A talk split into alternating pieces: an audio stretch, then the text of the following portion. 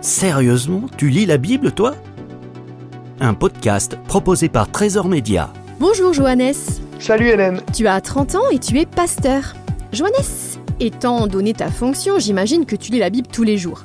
Mais peux-tu juste me dire comment tu la lis? Pour ça, j'essaie de, euh, de planifier un, un agenda et de varier les supports chaque jour.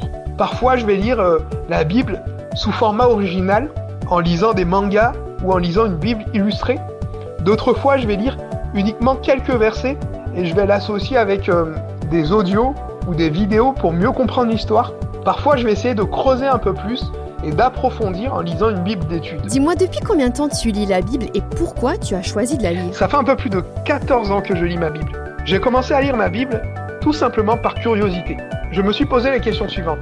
Qu'est-ce qui explique qu'au XXIe siècle, des hommes et des femmes lisent encore leur Bible? Pourquoi est-ce que ce livre existe toujours? C'est quand même le livre le plus vendu, le plus traduit, mais également le plus lu au monde. Alors bien sûr, en tant que pasteur, c'est normal de lire la Bible. Euh, mais justement, est-ce que tu la lis par devoir ou est-ce que tu la lis parce que ça t'apporte quelque chose? C'est marrant, figure-toi que j'ai posé un jour la même question à quelqu'un. Et euh, voilà ce que je répondrai pour ma part. Lire ma Bible, ça me permet de saisir mon identité en tant qu'enfant de Dieu. Ça me permet de, euh, de réaliser mon présent. Ça permet de, me détourner de certains mensonges peut-être ou de certaines croyances euh, qui peuvent être liées à mon passé. Ça me permet aussi de saisir les promesses de Dieu pour mon avenir et de voir cette lumière, cette espérance qu'il me promet. Lire la Bible, ça permet en fait de répondre à tous mes besoins et de connaître Dieu en tant que Père. Merci Johannes.